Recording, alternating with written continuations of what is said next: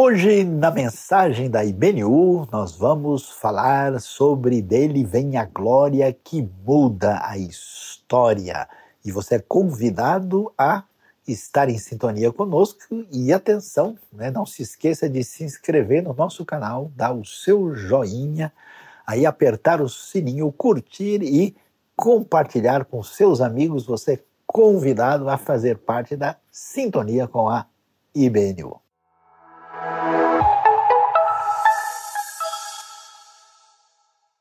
Deus seja louvado nesse novo dia e nós queremos agradecer ao Senhor por todas as bênçãos e agora que nós estamos na nossa celebração e depois de cantarmos, eh, de orarmos e de apresentarmos nossa vida a Deus nessa sintonia, ainda que à distância fisicamente, chegou a hora de aprender e refletir sobre a palavra de Deus. E hoje nós vamos pensar no tema Dele vem a glória que muda a história.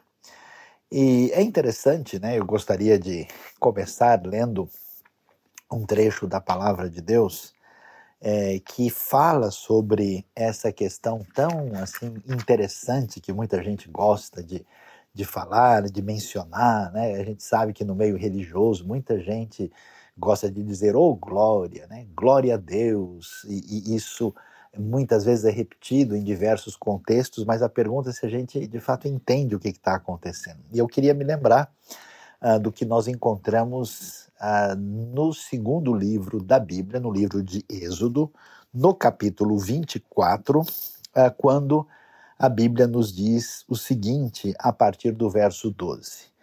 Disse o Senhor a Moisés: Suba o monte, venha até mim e fique aqui, e lhe darei as tábuas de pedra com a lei e os mandamentos que escrevi para a instrução do povo. Moisés partiu com Josué, seu auxiliar, e subiu ao monte de Deus.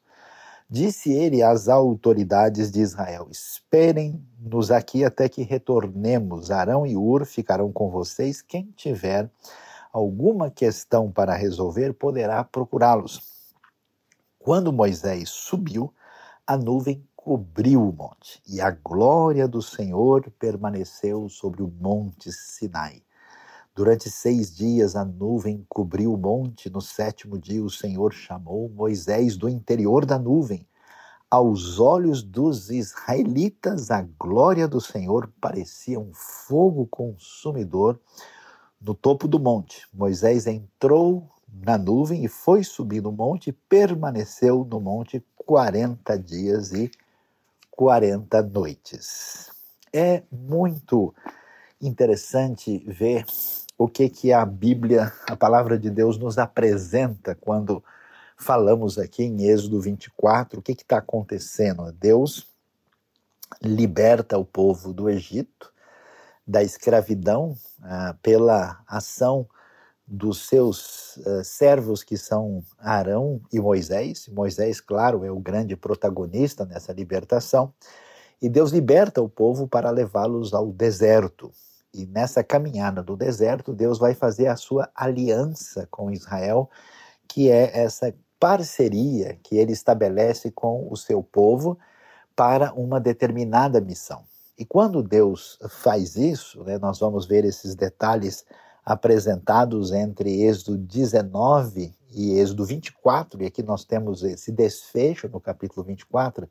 É muito interessante ver os detalhes do texto, né, quando Deus chama Moisés né, para subir ao monte e ali ele manifesta a sua glória que é apresentada diante de Moisés e, de certa forma, e diante do próprio povo de Israel. E olhando para essa palavra, essa palavra glória, né, esse termo que é tantas vezes repetido, quando a gente pensa em glória, a gente pensa em brilho, a gente pensa em é, esplendor, em algo fulgurante, em algo extremamente luminoso. E, de certa forma, a palavra envolve isso. Tanto é que você vê que na própria narrativa de Êxodo 24 você tem esse elemento da nuvem, do brilho e aquilo que vai aparecer, e vamos ver isso mais adiante com mais força. No entanto, vale a pena a gente observar né, que eh, não é somente nesse sentido que a palavra é usada. A palavra originalmente no texto hebraico é a palavra kavod. E é interessante porque kavod, na verdade, significa peso, significa algo, ah, vamos dizer, de grande importância algo que tem destaque, que tem valor. Então você tem esse elemento de, de glória como algo que brilha, né? você tem a, a, a algo que é pesado, algo de muito valor e, e de importância, e que também é interessante, vai ter o sentido de honra. Então, quer dizer, é toda essa ideia de importância fundamental, de, de destaque maior, aparece aí, e quando a gente olha para o Novo Testamento, essa palavra kavod foi traduzida, né, algo que já vem lá atrás da Septuaginta, pela palavra doxa. E doxa tem o sentido de opinião, doxa tem o sentido de juízo, julgamento, que se desdobra para uma ideia é, de algo honrado. Né? Quando você recebe um bom julgamento, um juízo sobre alguma coisa, você está numa posição de destaque e, portanto, tem essa ideia de honra. Esses elementos estão por trás da palavra e merece então essa, essa compreensão, porque quando a gente pensa em glória, vamos falar a verdade, a gente não imagina nenhuma dessas coisas, né? Uh, que aparece aí. No texto de Êxodo 24, para a gente ver como isso é impressionante, ainda antes do verso 12, verso 9, aparece né, essa, esse encontro diferenciado com Deus que ganha assim um destaque, nesse caso até mesmo extraordinário e luminoso. Por exemplo, lendo o texto, nós vemos Moisés, Arão, Nadab e Abiú e 70 autoridades de Israel subiram e viram o Deus de Israel, sob cujos pés havia algo semelhante a um pavimento de safira, com o céu em seu esplendor. Deus, porém, não estendeu a mão para punir esses líderes do povo de Israel. Eles viram a Deus e depois comeram e beberam.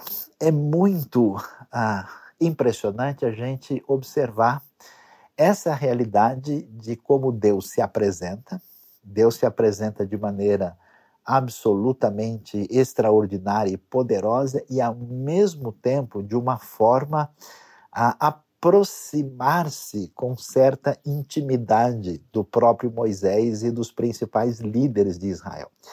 E aqui tem esse elemento interessante, que quando a gente pensa em glória, né, é muito interessante a gente pensar sobre isso, porque muita gente pensa, não, glória significa quando a pessoa entra assim naquele aquele êxtase, quando a pessoa de fato entra naquela relação com Deus assim, que ele perde o chão e ele cai e acontece o negócio assim de perfil estático, místico do nível maior, o que, que a gente vai ver?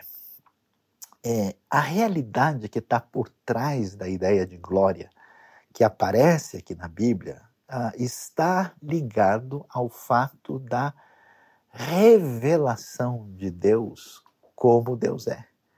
Deus se apresenta a revelar-se a si mesmo para mostrar quem é esse Deus que se apresenta aí no contexto da revelação de Israel. Então nós percebemos que a ideia da glória de Deus é mais do que simplesmente de uma manifestação apenas com esse elemento fulgurante, que nos permite a ter assim uma experiência de êxtase, algo excessivamente místico, ela tem todo um significado de expressão assim muito peculiar aqui, porque envolve a seguinte ideia: quem é o Deus que está se apresentando diante de nós?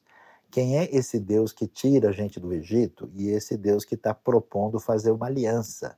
A, a, ideia é de um, uma expressão divina para que ele seja devidamente conhecido. E Moisés e os israelitas saibam quem é esse Deus. Isso é importante porque nesse mundo antigo nós temos deuses atrozes e apavorantes, deuses que funcionam com uma espécie de terror uh, absurdo, deuses que na verdade eh, são transitórios, que estão ligados à, à realidade da natureza, deuses que são meramente expressão de elementos humanos, e então é absolutamente necessário que Deus se apresente. Como Deus é. Olha que coisa interessante. Absolutamente além da nossa realidade limitada, frágil uh, e muito pequena, Deus se apresenta de maneira transcendente. Essa transcendência divina, transcendência quer dizer que Deus está muito além da nossa experiência sensível limitada. Isso mostra então Deus como glorioso, como fulgurante, como poderoso, como alguém de uma importância destacada. É, é essa ideia de glória tem a ver com isso, você ter o um contato com Deus nessa dimensão. Mas, ao mesmo tempo, é interessante, esse Deus se revela no sentido da sua aproximação redentora do povo de Israel para cumprir o seu projeto de redenção muito extraordinário. E nesse sentido, Deus então acaba tendo né, essa, essa expressão da manifestação divina, ela tem esse poder de impacto, de mostrar um Deus santo, poderoso, fulgurante, esse cavode de peso é tão grande e ao mesmo tempo um Deus tão próximo. E isso é maravilhosamente trabalhado no texto de Êxodo, não só no texto 24 que nós lemos lá, mas também um pouquinho mais para frente em Êxodo capítulo 33. E olha que coisa interessante, porque a, a gente vai ver né, essa questão de que é possível ter um Deus tão grandioso que ultrapassa tudo aquilo que a gente pode imaginar? A resposta é sim. Esse Deus existe e ele se manifestou é, com a sua glória, glória que interfere na história. E esse Deus se apresenta para fazer aliança e trazer redenção e salvação e direcionar os israelitas. E agora a pergunta é: dá para chegar tão perto de um Deus assim? É possível ter um relacionamento de proximidade e de comunhão com esse Deus? A resposta é sim. Por isso é tão bonito. Eu fico impressionado pessoalmente quando eu leio esse texto do Êxodo 24, né, que quando eles chegam perto ali de onde o Senhor está, tem um pavimento azul como se fosse safira, e o texto diz, ó, eles viram a glória de Deus, claro que a glória na sua limitação, né? não foi na sua plenitude, e eles comeram e beberam, eles sobreviveram diante disso. E a coisa vai ficando mais forte, né? quase que eu ia dizer mais luminosa, né? mais gloriosa, mais fulgurante. Quando a gente vai adiante, chega em Êxodo capítulo 33. E aqui é interessante porque porque Deus se apresenta, Deus mostra o seu poder a sua relevância, a sua importância, o seu cavode, a sua glória, é, particularmente no momento de redenção. Só que no auge dessa redenção, quando Deus fez algo realmente único, extraordinário e especial, e Ele está trazendo ali, como nós vimos, né, a, a sua lei, as diretrizes, como apareceu no verso 12 do capítulo 24, em seguida nós vamos ter o desastre né, do bezerro de ouro que tem o protagonismo de Arão. Quer dizer, a pergunta é: o que é que pode acontecer quando nós estamos no sofrimento máximo da escravidão e não há esperança? O Deus de glória se manifesta e traz libertação e leva o povo para o deserto para celebrar um pacto de parceria, uma aliança de relação com Israel. A pergunta é: depois que você faz tudo isso, o povo, digamos assim, chuta o pau da barraca, derruba o acampamento, acaba com tudo, né? Faz tudo errado e faz o bezerro de ouro numa afronta idólatra sem fim. O que, que vai acontecer? Olha que coisa interessante, Deus aparece mais uma vez de maneira gloriosa. E é espetacular olhar Êxodo capítulo 33, depois desse episódio, depois de tudo que aconteceu com o bezerro de ouro, né, com toda a situação, uh, e houve uma palavra de juízo da parte de Deus, Deus diz a partir do verso 12 do capítulo 33: Disse Moisés ao Senhor: Tu me ordenaste, conduz este povo, mas não me permite saber quem enviarás comigo. Disseste: Eu conheço pelo nome e de você tenho me agradado. Se me vês com agrado, revela-me os teus propósitos para que eu te conheça e continue sendo aceito por ti. Lembra-te de que esta nação é o teu povo. Respondeu o Senhor: Eu mesmo o acompanharei e lhe darei descanso. Então Moisés lhe declarou: Se não fores conosco, não nos envies. Como se saberá que eu e o teu povo podemos contar com teu favor se não nos acompanhares? Que mais poderá distinguir a mim e o teu povo de todos os demais povos da face da terra? O Senhor disse a Moisés: Farei o que me pede, porque tenho me agradado de você, eu conheço pelo nome. Então disse Moisés: Peço-te que me mostres a tua glória. E Deus respondeu: Diante de você, olha que coisa impressionante, farei passar toda a minha bondade. E diante de você proclamarei o meu nome, o Senhor. YHWH, o nome impronunciável do Eterno. Terei misericórdia de quem eu quiser ter misericórdia, e ter compaixão de quem eu quiser ter compaixão. E acrescentou: Você não poderá ver a minha face, porque ninguém poderá ver-me continuar vivo.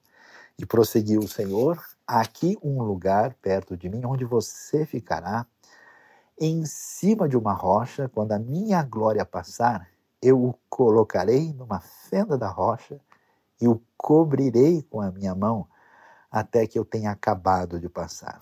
Então tirarei a minha mão e você verá as minhas costas, mas a minha face ninguém poderá ver.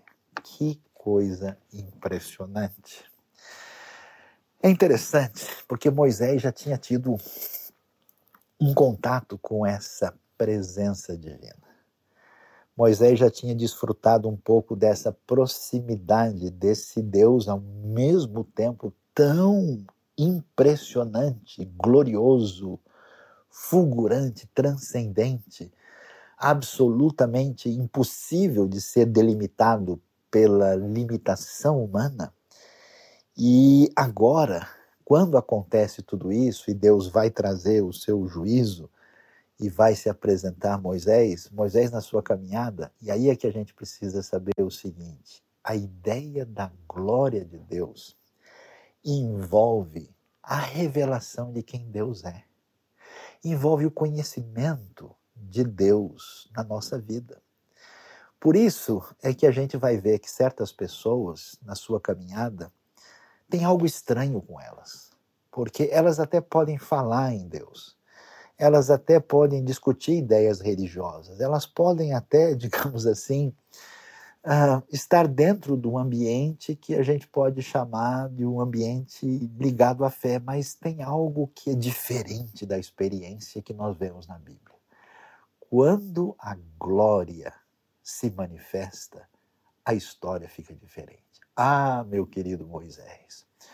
Moisés confuso entre dois mundos e duas culturas. Moisés querendo revolucionar o mundo e trazer libertação para o seu povo.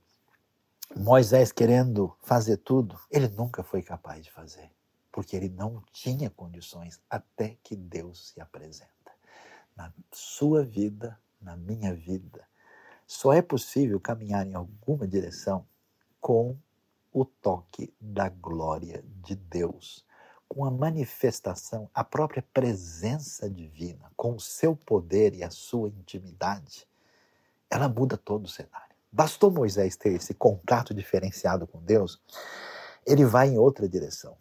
E, e, é tão interessante que acontece, porque depois de tudo isso, né, Moisés que achava que ele era o cara, o homem tinha a melhor formação da época, ele, imagina, sábio em toda a ciência do Egito, ele tinha né, a, a, dupla realidade cultural, ele tinha condições políticas até dentro do palácio do faraó, e nada disso adiantou.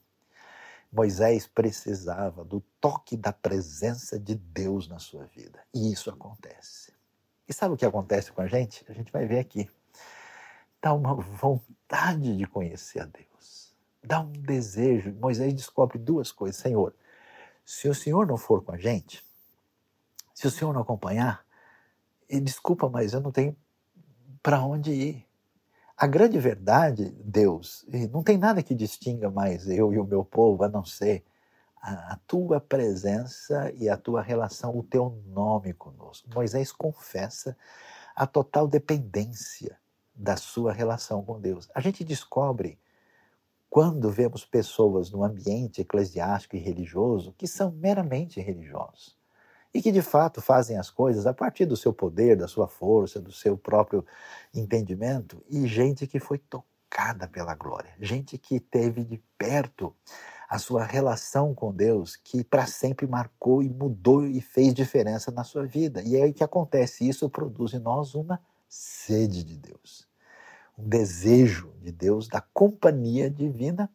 E mais do que isso, se Moisés pode fazer um pedido, que pedido ele faz? Senhor, eu queria conhecer mais, eu queria ver mais. Eu, eu me lembro quando eu subi lá na montanha. Uau! Que glamour foi aquele, que experiência, aquele pavimento de safira, aquela experiência em cima do monte, Deus, eu não sei nem. Você já teve uma experiência com Deus forte na sua vida? Você já tentou explicar isso para alguém? Não dá. É algo que faz toda a diferença de modo que se torna intraduzível. E exatamente isso que a gente vai ver com Moisés. Então Moisés disse: Deus, se eu puder fazer um pedido, o que, que você pediria a Deus hoje? Você pediria o que? Mais saúde? Mais anos de vida? Mais bem-estar? Mais estabilidade? Mais riqueza? Mais o quê? O que satisfaz a fome do seu coração? Moisés podia pedir, Deus, me dá férias, não aguento mais esse povo. Esse pessoal é barra pesada. Deus, eu quero passar uma semana lá numa ilha paradisíaca lá, me arruma uma vaga especial no Mar Vermelho, dessa vez não é para abrir, é para eu poder dar uma mergulhada lá e passar uns dias de descanso, que eu não aguento mais essa situação. Moisés pede para ter esse contato com Deus. E eu acho tão interessante, que coisa impressionante. Quem é o nosso Deus? De um lado, Deus atende o nosso desejo. Ele diz: Moisés, tudo bem, eu vou passar mais pertinho. Você vai me conhecer um pouco mais. Mas olha, eu vou te dizer que vai ser no ponto e na medida. Porque se eu me apresentar plenamente, Moisés, você não tem nem como aguentar tudo isso. Então Deus faz essa dinâmica tão extraordinária em que ele, ao mesmo tempo que ele é tão próximo, de alguma forma ele se distancia.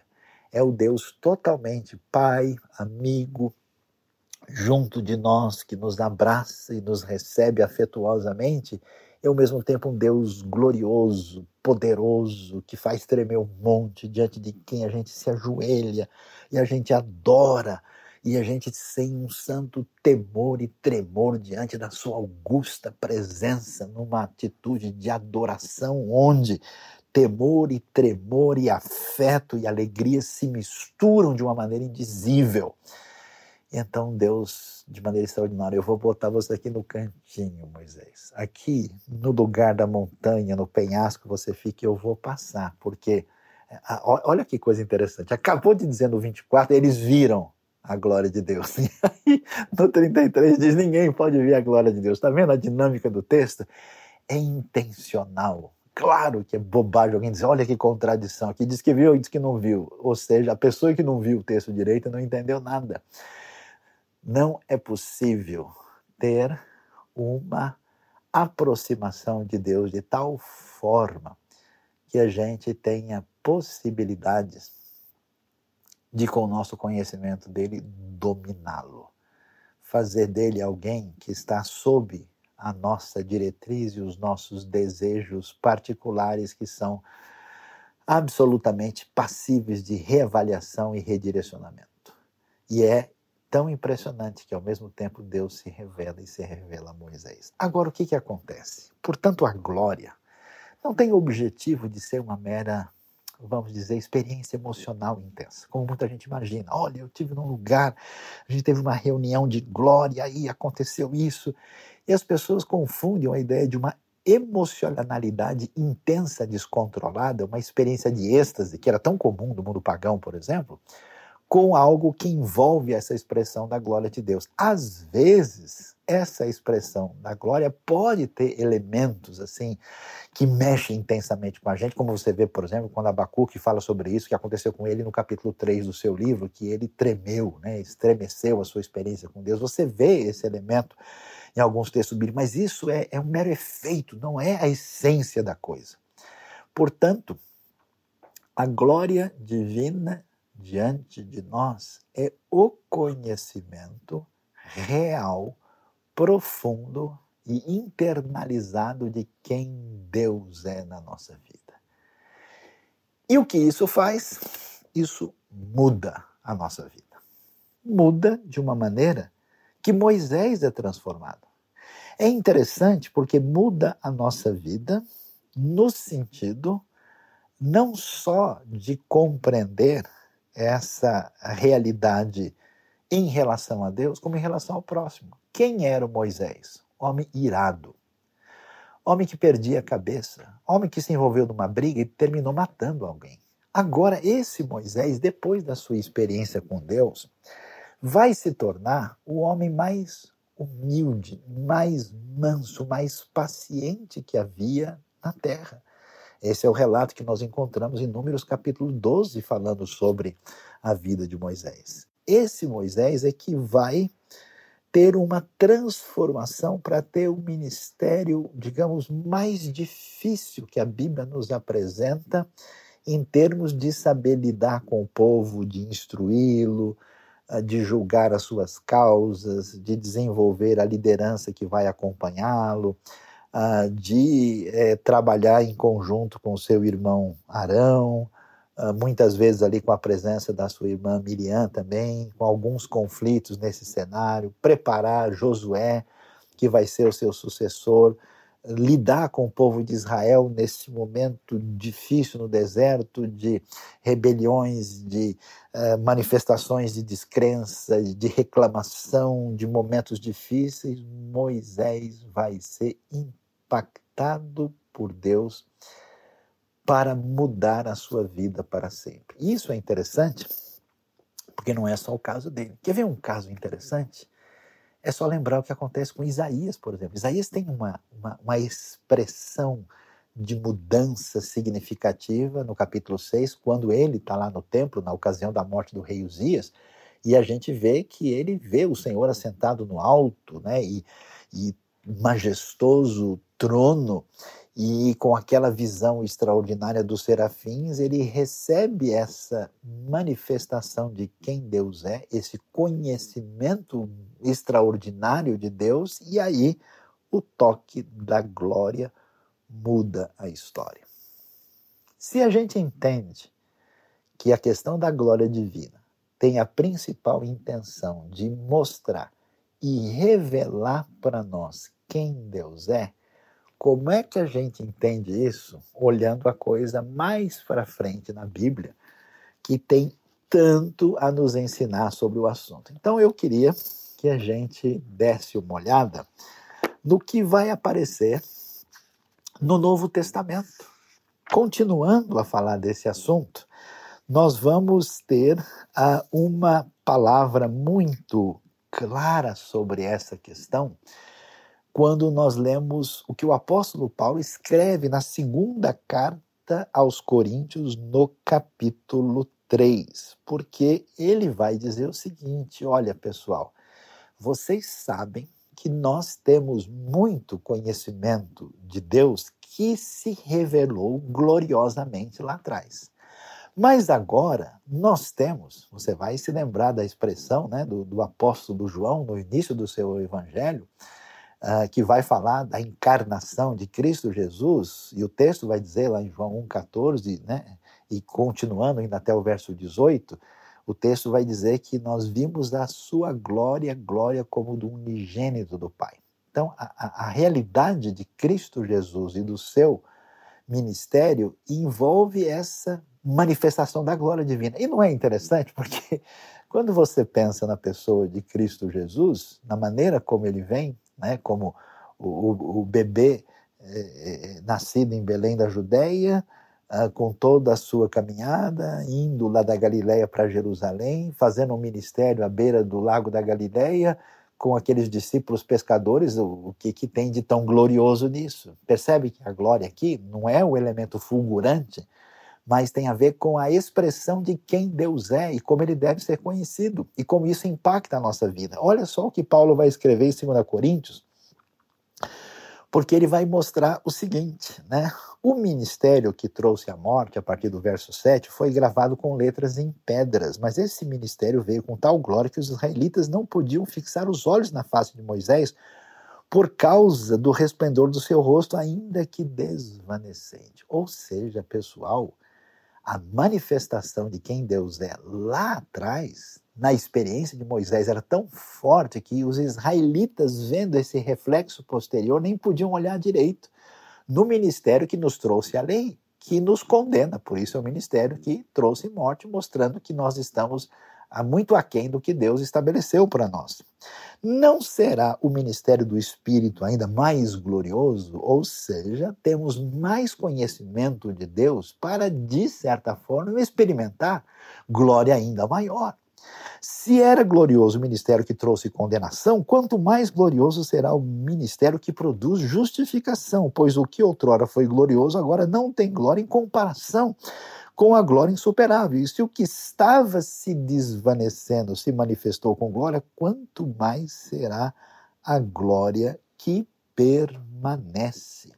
E termina, por exemplo, né, o, o verso 18 dizendo: E a todos nós que com a face descoberta, olha que texto lindo espetacular, contemplamos a glória do Senhor segundo a sua imagem, estamos sendo transformados com glória cada vez maior, a qual vem do Senhor, que é o Espírito. Ou seja, o que, que Deus deseja na nossa vida? Deus deseja ter um espaço da nossa parte para revelar-se a nós quem Ele é. Isso Ele faz na história, aquilo que acontece com Moisés e com o povo de Israel, e quando vemos a manifestação bendita de Cristo Jesus, nosso Senhor, vai haver essa comparação interessante, 2 Coríntios, dizendo: olha, aquela glória era uma glória extraordinária. É esse negócio bonito que cativa e mexe com a gente, mas era uma glória, como acontecia com Moisés, ela ia sumindo, ela ia desvanecendo. Ela, ela tinha os seus limites, ela estava num ambiente que envolvia um elemento incompleto. Agora chegou essa plenitude e todo esse elemento extraordinário da glória de Deus se manifesta em nós. Olha que coisa impressionante, né? Ah, que somos o que somos e somos chamados de vasos de barro. Olha só a sequência em 2 Coríntios 4, versos 5 e 6, diz o texto: Mas não pregamos a nós mesmos mas a Jesus Cristo, Senhor, e a nós como escravos de vocês por causa de Jesus. Pois Deus que disse: das trevas resplandeça a luz, Ele mesmo brilhou em nossos corações para a iluminação do conhecimento da glória de Deus na face de Cristo. Mas temos esse tesouro em vasos de barro para mostrar que esse poder que a tudo excede provém de Deus e não de nós. Ou seja, essa glória que nós observamos, ela se apresenta com força e com poder ainda maior naquilo que conhecemos a respeito de Deus na pessoa de Cristo. E aqui nós temos evocados não só o que acontece com Moisés na aliança do Sinai, mas aquilo que envolve a nova criação em Cristo, né? Porque Deus que disse das trevas resplandeça a luz, uma lembrança lá de Gênesis, quando Deus diz vai Yehior e haja luz, agora na nova criação, toda essa glória extraordinária, bela, impressionante, que Deus revela, revela agora em nós, né, que somos vasos de barro para recebermos esse conhecimento, essa expressão gloriosa de Deus para fazer diferença na nossa trajetória como gente que serve a Deus. E, portanto, vale aqui a gente dar uma olhadinha em João 17. Olha que coisa interessante.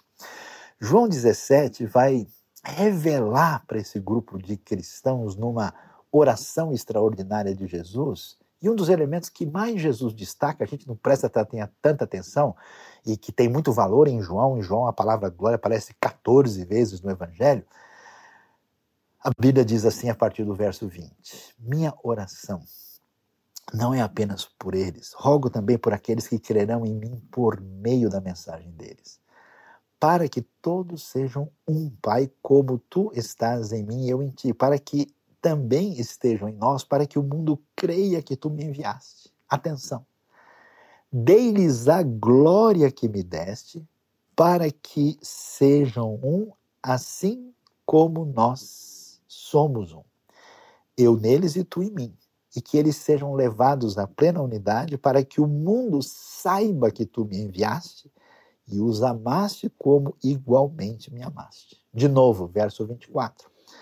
Pai, quero que os que me deste estejam comigo onde eu estou, vejam a minha glória, a glória que me deste, porque me amaste antes da criação do mundo. Pai justo, embora o mundo não te conheça, eu te conheço e estes sabem que me enviaste. Eu os fiz conhecer o teu nome e continuarei a fazê-lo a fim de que o amor que tens por mim esteja neles e eu neles esteja. Ou seja, quando Jesus diz que ele fez Deus conhecido, ele revelou-se de uma maneira em que as pessoas de fato possam entender quem Deus é. A expressão usada, que aliás já foi usada lá no começo do capítulo 17, no verso 5, e agora vai aparecer aqui repetidas vezes a partir do verso de número 22, é exatamente que vejam a minha glória, a glória que me deste porque me amaste. E essa ênfase vai aparecer Dei-lhes a glória que me deste para que eles sejam um, assim como nós somos um. A glória é a expressão que mostra a grandiosidade, a magnitude, a relevância, a importância deste conhecimento de Deus, que é interessante. O sentido disso envolve a mudança de cenário na nossa vida. Você sabe o que acontece quando nós temos o toque da glória? muda completamente a história. Por quê? Porque você conhece quem Deus é. Você tem uma mudança dentro de você que muda você externamente. Você já reparou isso? O pessoal olhou e viu o rosto de Moisés é outro. Você já viu gente que teve encontro com Deus? O olhar é outro, a aparência é outra. Você olha nos olhos, no fundo da pessoa, você sente às vezes a, a opressão, a perturbação e a dor. E você sente a alegria, o espírito liberto, aquela coisa de que Deus mexeu na vida da pessoa. Por isso, agora a gente volta lá para Êxodo 34. Quando, Êxodo 33, perdão. Quando Moisés quer ver a glória de Deus, não é só Deus passando. Preste atenção no que é que Deus diz. Né? Ele faz passar diante de Moisés a sua bondade, e diz: Eu terei misericórdia de quem eu quiser ter misericórdia e compaixão de quem quiser ter compaixão. Duas coisas são destaque aqui. Primeiro, que Deus é incontrolável, Ele é o Senhor. Quando Ele diz que Ele quer, Ele decide que, o que Ele quer, não quer dizer que Deus está sendo arbitrário, significa você não pode ter controle, como no mundo dos ídolos, que você manipula pelo seu próprio desejo, porque eu sou o Senhor. Conhecer a Deus é cair de joelhos, é entender que Ele é o Senhor do universo, é reconhecer a sua grandiosidade, a sua glória, o seu poder e saber que Ele é o Senhor soberano do universo e eu tenho que me colocar no meu lugar. E segundo, Deus não diz, né? Eu decidirei destruir quem eu quiser destruir, eu vou trazer peste sobre quem. O que, que ele usa? Misericórdia e compaixão. E ele faz passar diante de Moisés toda a sua bondade se manifestando da maneira que Deus é. Sabe o que isso traz? Traz sempre o mesmo caminho. Traz uma mudança na nossa relação com Deus e com o próximo. Com o próximo, muda. Moisés teria uma relação de desgaste e ruptura com o povo de Israel. Aliás, os israelitas rejeitaram a sua liderança. Era para Moisés mandar esse pessoal sumir e não se envolver com eles nunca mais. Eles já tinham passado dos limites. Mas Moisés vai servir esse povo. A oração de Jesus, e é triste dizer isso, é para que esses discípulos, esses que são irmãos do pé da cruz, que contemplaram a glória, que perdoou o pecado deles, que eles tenham uma relação de unidade. Sabe para quê? Para que o mundo creia. Israel não existe simplesmente por Israel. Eles têm que mostrar esse Deus que passa a sua bondade, a sua misericórdia, para revelá-lo às nações. Então o contato com a glória muda a minha história. Acaba com a minha arrogância, minha prepotência. Eu tenho que botar a cara no chão e dobrar o joelho e saber que Ele é aquele que tem misericórdia de quem Ele quiser ter misericórdia, porque Ele é o Senhor do universo. Eu me aproximo de Deus, mas o seu amor, a sua bondade me envolve de tal maneira que eu vou mudar a minha relação com as pessoas e eu vou entender o que significa servir. Eu vou entender por que tanta gente não quer fazer nada, porque não teve contato com a glória, porque não tem experiência com Deus, porque não foi atingido pelo poder da manifestação de quem Deus é de verdade. Ah, quando isso acontece, aí a gente canta igual Paulo, a gente entende 2 Coríntios capítulo 4, a gente entende o privilégio que essa manifestação da glória de Deus atingiu a mim que sou mero vaso de barro e a gente simplesmente resplandece como um espelho. Você não é nada, eu não sou nada. É a luz fulgurante de quem Deus é que bate em mim e quando a minha terrível atitude não obscurece, isso brilha e faz brilhar aquilo que vem de Deus e a comunidade atingida pela glória se torna uma comunidade que luta pela unidade uma comunidade que tem desejo de chegar mais perto de conhecer quem Deus é. Uma comunidade que entende o que significa a missão, uma comunidade que entende o que acontece com Isaías depois da sua grande visão e do chamado de Deus: Eis-me aqui, envia-me a mim. Que neste dia Deus tenha misericórdia de mim e de você na nossa vida que de alguma maneira ele pegue a gente de jeito, não sei em que monte, mas revele para nós a sua glória, que a gente receba a grande revelação mais intensa e poderosa da glória que não se desvanece em Cristo Jesus, nosso Senhor. E que isso nos ajude a mudar o nosso coração, nosso semblante, dirigir a nossa vida para a unidade do povo de Deus em missão para fazer diferença, porque todo o objetivo, no final das contas, é para que o mundo creia que o Pai o enviou para a sua grande glória. Deus abençoe a nossa vida, Deus abençoe o nosso coração, Deus ilumine o nosso coração com a revelação da Sua palavra no dia de hoje. Amém. Acompanhe os podcasts da IBNU em sua plataforma favorita. Não se esqueça também de nos seguir no Instagram, Facebook e YouTube.